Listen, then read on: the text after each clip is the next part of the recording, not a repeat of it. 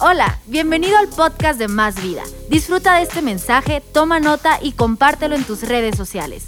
Lo que Dios te habla puede ser de bendición para alguien más.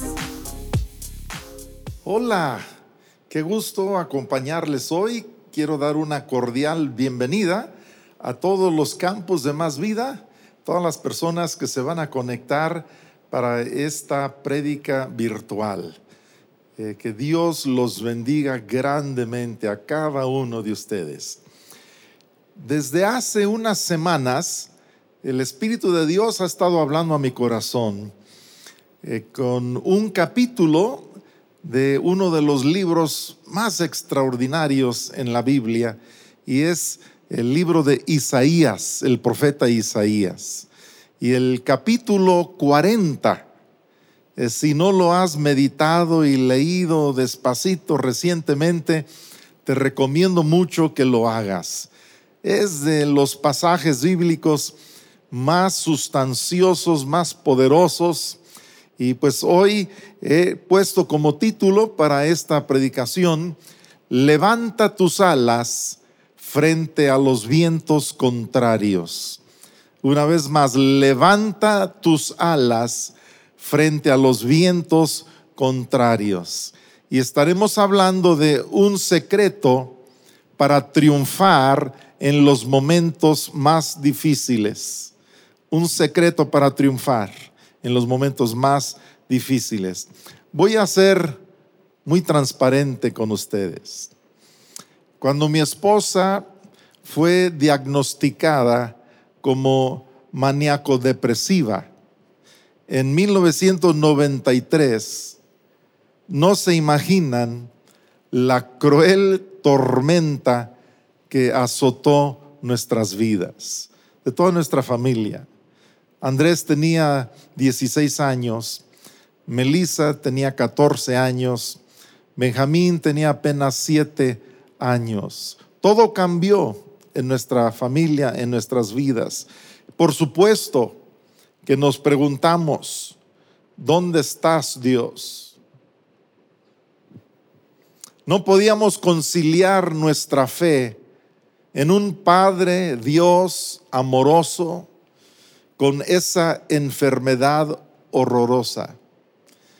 Y estamos hablando de un profundo sufrimiento para mi esposa, pero también para todos los miembros de la familia. Eh, iniciamos una etapa diferente. Fue un momento y una prueba larga, como si fuera un ciclón, un huracán, una tormenta con vientos contrarios increíbles. Y por eso les leo como parte de la introducción Isaías 40, verso 31. Todos los versículos a los que voy a hacer mención y que voy a leer se encuentran en el capítulo 40 de Isaías.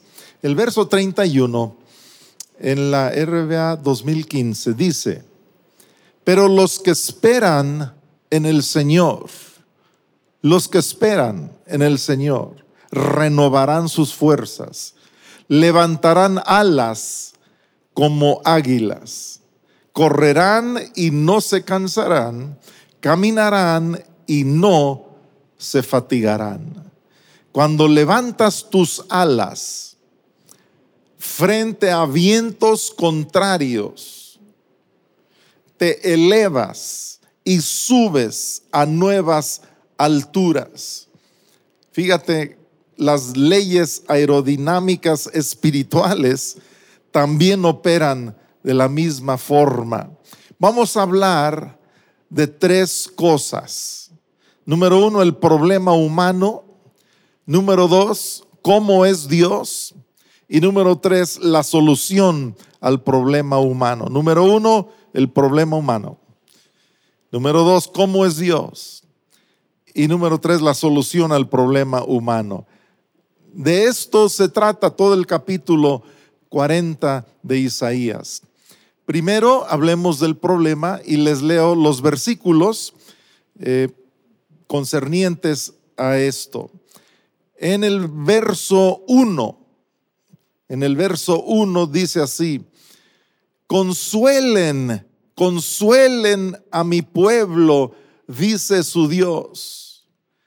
Aquí Dios está hablando a sus hijos, a su profeta Isaías, y está diciendo que su pueblo necesita consuelo, está en un problema, está en una situación crítica. Y se consuelen a mi pueblo, dice su Dios.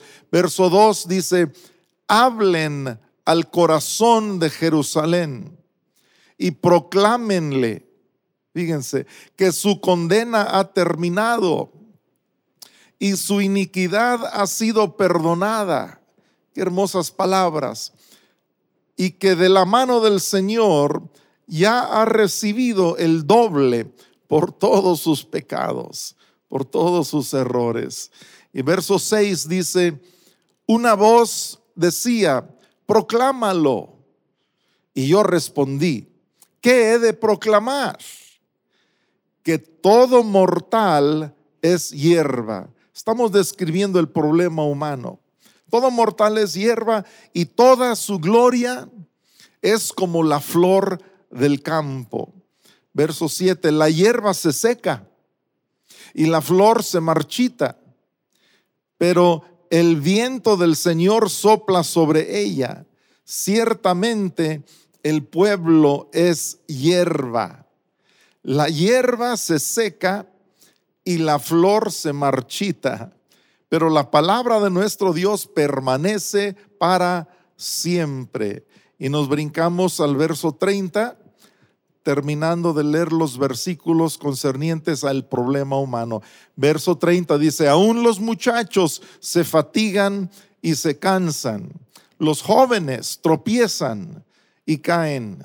En estos días también he hablado con algunos jóvenes que han tropezado y con matrimonios que se han caído y han perdido su armonía y su amor y su paz. Estamos hablando del problema. Así estamos muchos o hemos estado ante el cansancio, fíjate, Vamos a describirlo ya no en estas palabras de las escrituras, sino lo que estamos viviendo. Ante el cansancio y agotamiento de la pandemia,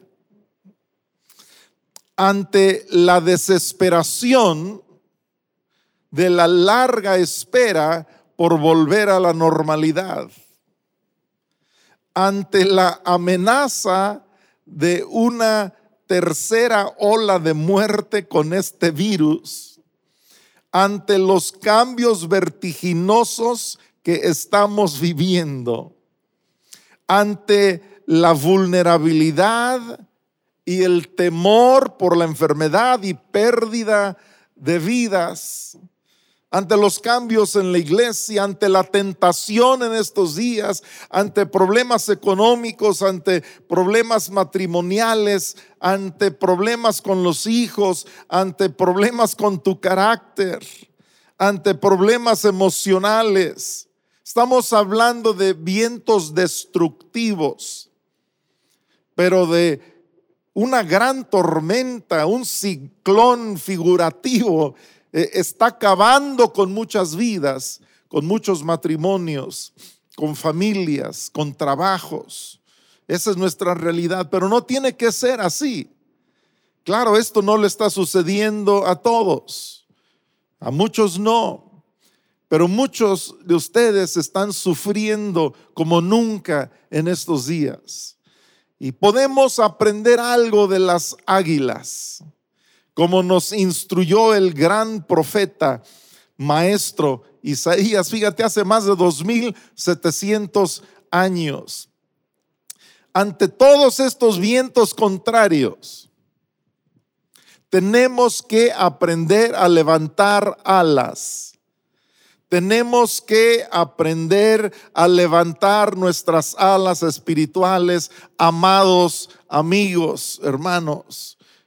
Y yo, pero yo pregunto, ¿por qué casi nadie conoce ni explota ese potencial? ¿Por qué parece que son muy pocos? ¿Por qué la mayoría piensa que es demasiado difícil salir adelante en la vida. ¿Por qué lo digo? Porque la mayoría no salen adelante, por lo menos con los sueños y los anhelos y, las metas que tienen en su vida. Van pasando los años y va disminuyendo la pasión y la visión y se van quedando en el olvido. ¿Por qué? ¿Por qué muchos piensan que es demasiado difícil? He estado leyendo las noticias. El número de muertos por el COVID en México resultó ser 60% más de lo que se pensaba. Ya van arriba de 320 mil, 320 mil muertos por el COVID. Las autoridades están haciendo lo que pueden, pero no es suficiente. Las vacunas se están aplicando más lentamente de lo que se había planeado. Miles siguen muriendo. Hay mucha inconformidad hay bastante frustración, hay un sentir de impotencia ante esta ola de muerte y ante continuas complicaciones en nuestro camino. Hemos vivido situaciones, mi esposa, yo y mis hijos, difíciles, pero nada tan difícil como este último año. Muchos matrimonios están con más problemas que nunca. Me ha tocado ministrar a algunos. El otro día me decían que, que se estaba desmoronando su matrimonio y, un matrimonio que pues siempre los veíamos y parecían estar perfectamente bien.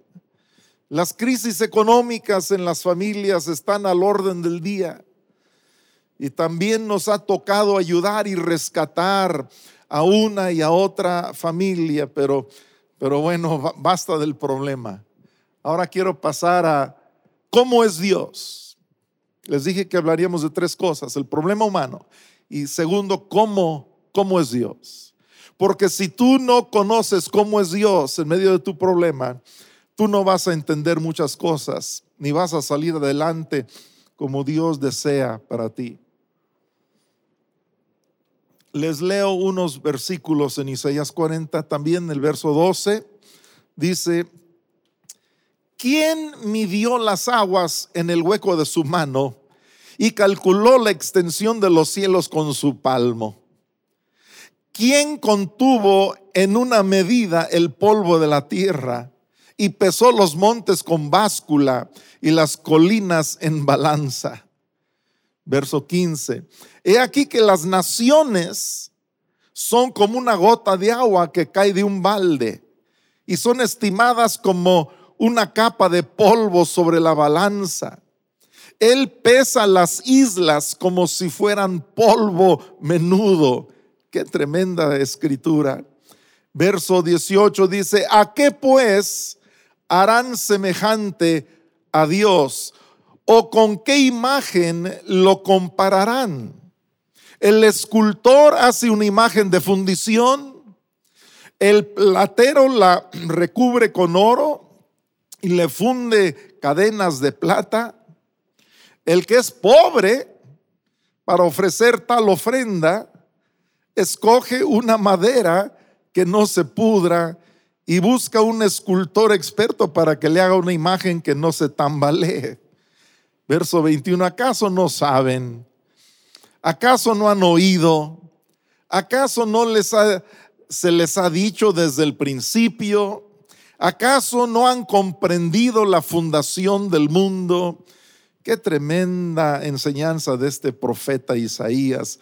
El verso 22 dice, Él es el que está sentado sobre el círculo de la tierra, cuyos habitantes le son como langostas o sea, en proporción, ¿no? De tamaño, de grandeza.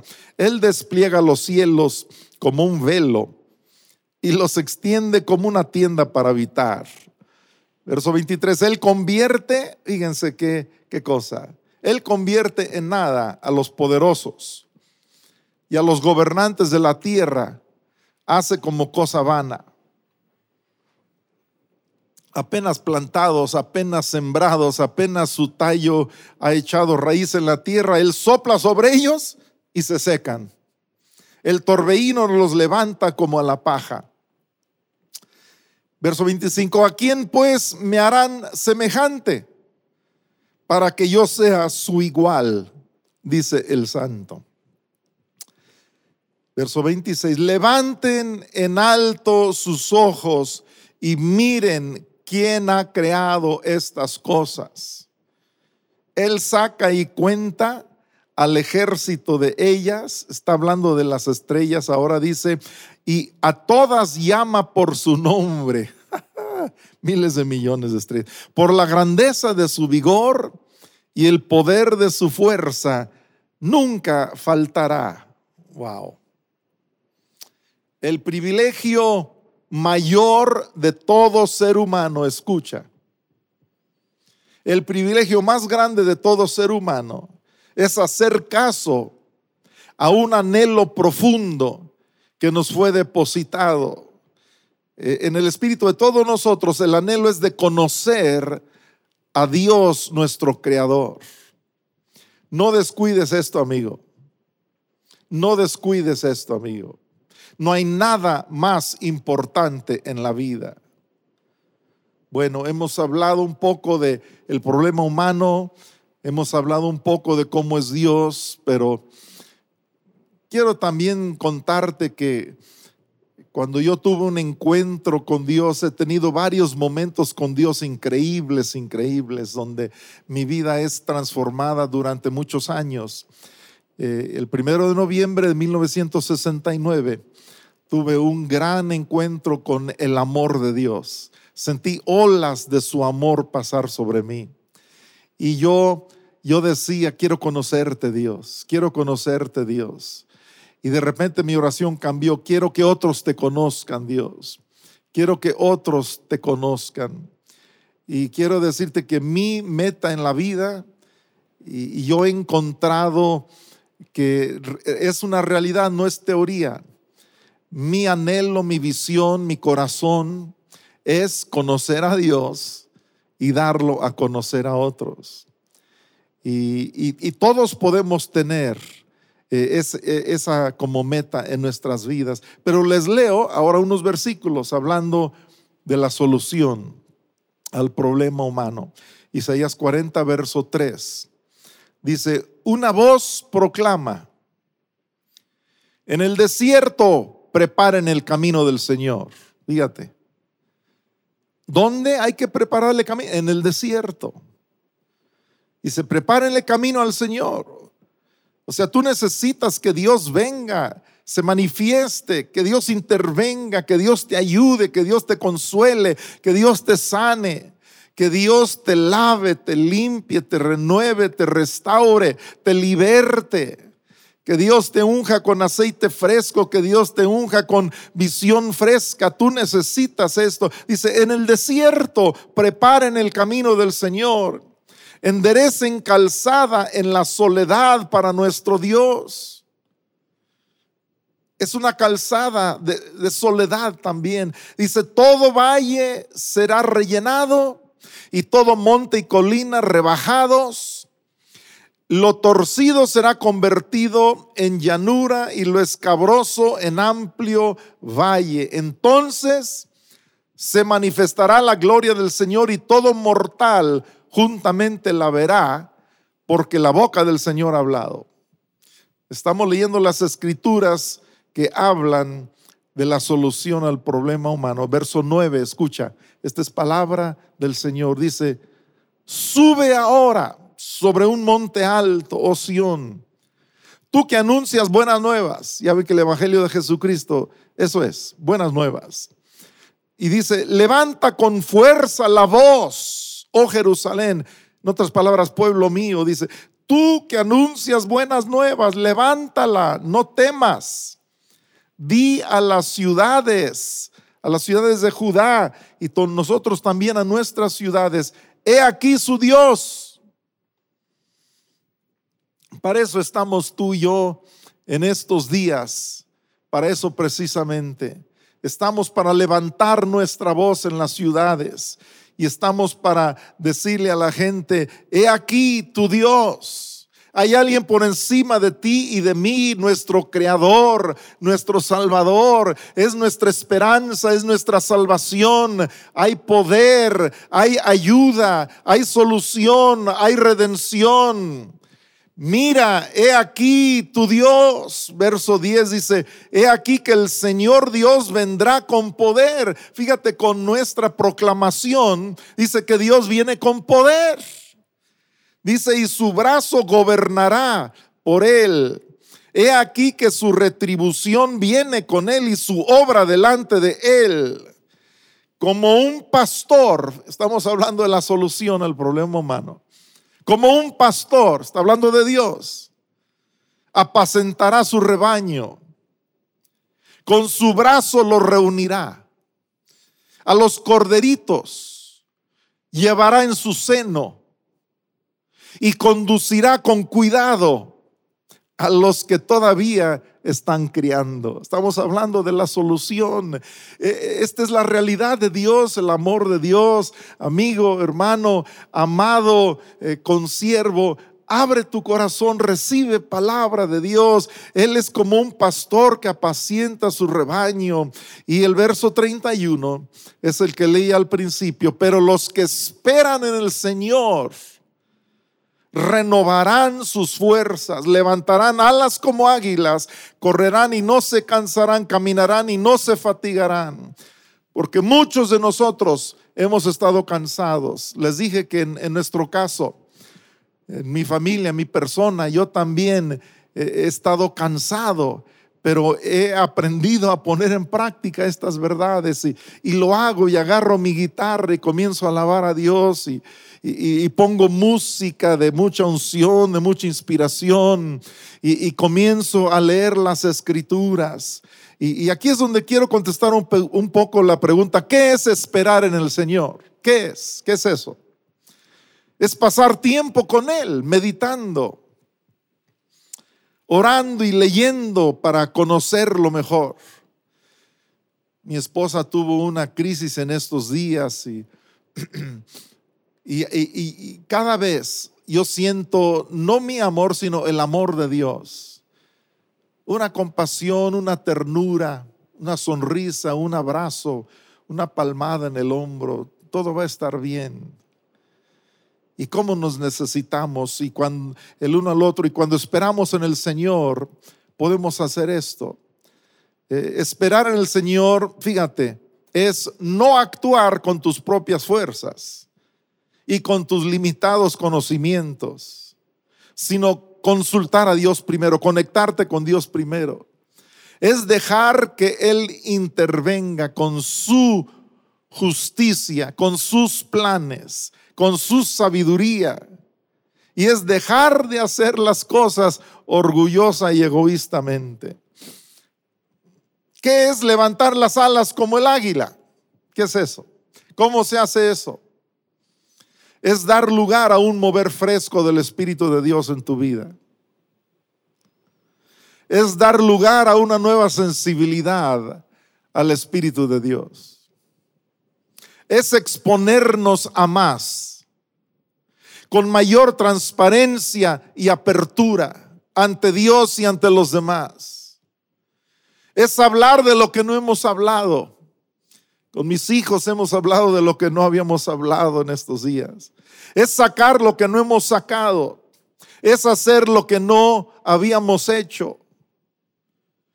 Necesito aprender. Fíjate, ¿qué es levantar las alas? Pues también necesito aprender a competir conmigo mismo solamente. Quiero decirte cuál es la diferencia entre los que triunfan y salen adelante en los momentos más difíciles y los que no. Los que salen adelante son un poco más radicales, un poco más perseverantes, persistentes, un poco más necios en buscar y en acercarse a Dios.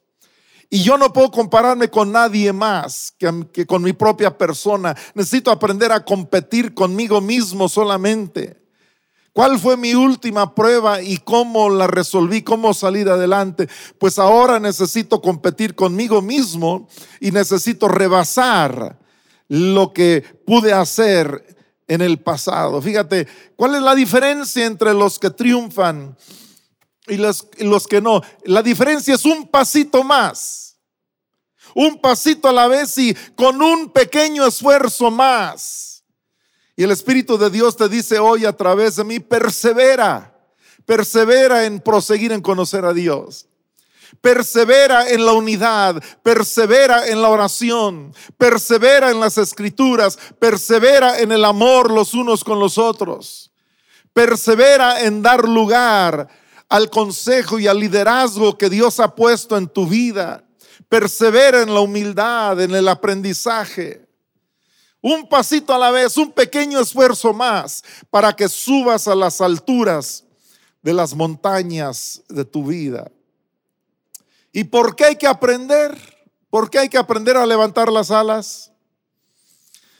Porque es necesario estar por encima de los sufrimientos y los problemas. Por eso. ¿Por qué? Porque si sufrimos con Él, también reinaremos con Él, como dice en la palabra de Dios. Mayor sufrimiento, mayor gloria. Aparte de que es un principio real, fíjate, simplemente nos conviene pensar así por el poder que tienen nuestros pensamientos. Porque mira, desde alturas menores tienes visión menor, pero desde alturas mayores tienes visión mayor, más amplia. Dios quiere llevarte, subirte, levantarte. Dios quiere ponerte por encima de tus problemas, querido amigo. Al ver lo que no habíamos visto, aprendemos, adoramos, cambiamos. Al aprender nos reinventamos. Al aprender nos renovamos. Si tuviera una guitarra, ahorita les cantaba como el que escala las montañas, como el que vuela en los cielos. Quiero subir a las alturas y conocerte a ti. Oh Dios altísimo, oh Dios bellísimo, quiero conocerte a ti.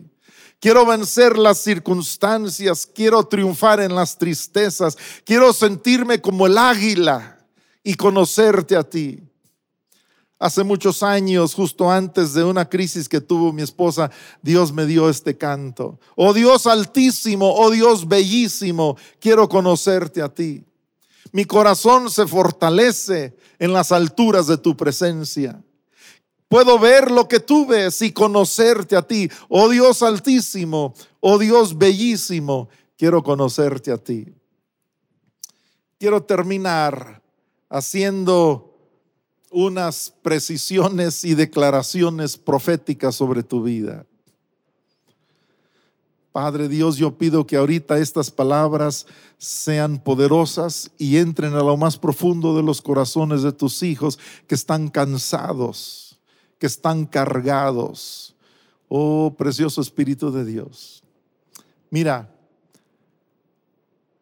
yo te declaro esto porque este es mensaje de Dios en este momento de crisis, de tormenta tipo huracán, tipo ciclón, tipo inundación, hay mucho más que Dios quiere decirnos. Él nos dice, fíjate que nuestras vidas están en sus manos.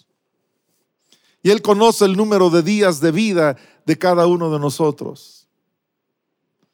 Él nos dice que ciertamente nuestra vida es corta y es frágil. Y sí, somos vulnerables y débiles, pero declaro que en Dios tú y yo somos más que vencedores. No aceptes la mentalidad de víctima, amigo. Yo declaro que nos volveremos a Dios, levantaremos los ojos y las alas como águilas y conoceremos alturas que nunca habíamos conocido con estos vientos contrarios. Declaro que valoraremos los días de vida que Dios nos está dando. Recuerda las palabras de Jesús, mi paz os dejo, mi paz os doy. Recuerda las palabras de Dios, yo no te dejaré, yo nunca te abandonaré. En el mundo tendréis aflicción, pero confiad, yo he vencido al mundo. ¿Cuál es el mensaje de Dios en estos tiempos? Es que nuestras vidas y nuestros tiempos están en sus manos, aunque no sabemos qué va a pasar. El mensaje es que nos amemos los unos a los otros. Y yo declaro que en este tiempo tú y yo vamos a, a ser hechos más como Jesús, verdaderos discípulos de Él, ministrando esperanza a otros, redención, sanidad, paz, perdón. Yo declaro que no vamos a dar lugar al temor y al pánico 365 veces la Biblia dice, no temáis. Padre Dios, en este momento quiero poner en tus manos a cada persona que está viendo esta prédica de tu palabra, los que están escuchando una predicación de tu palabra, del Evangelio por primera vez. Yo pido que tu Santo Espíritu ahorita los abrace, que sientan que hay solución, que hay ayuda, que hay esperanza. Te pido, Señor, que abran sus corazones con una poquita de fe que tú has depositado ahí y que también digan, quiero conocerte, Dios. Quiero conocer a tu Hijo Jesucristo. Quiero que mi vida sea tuya. Quiero que me guíes en este tiempo difícil de la humanidad. Quiero conocerte y conocer tus propósitos para mí. Te pido Dios que en estos momentos reciban, crean, abracen también a Jesucristo. Que no se conviertan a otra religión, sino que se conviertan a Jesucristo. Y te pido, Señor, que comiencen a crecer espiritualmente como nunca lo habían hecho. Y yo recibo, Dios, hoy para cada uno de los presentes esas fuerzas espirituales como las del águila, que ante todos los vientos contrarios levantaremos nuestras alas y viviremos por encima de nuestros problemas. En el nombre de Jesús, amén. Un abrazo fuerte para todos. Esperamos que este mensaje te ayude en tu caminar. No olvides suscribirte.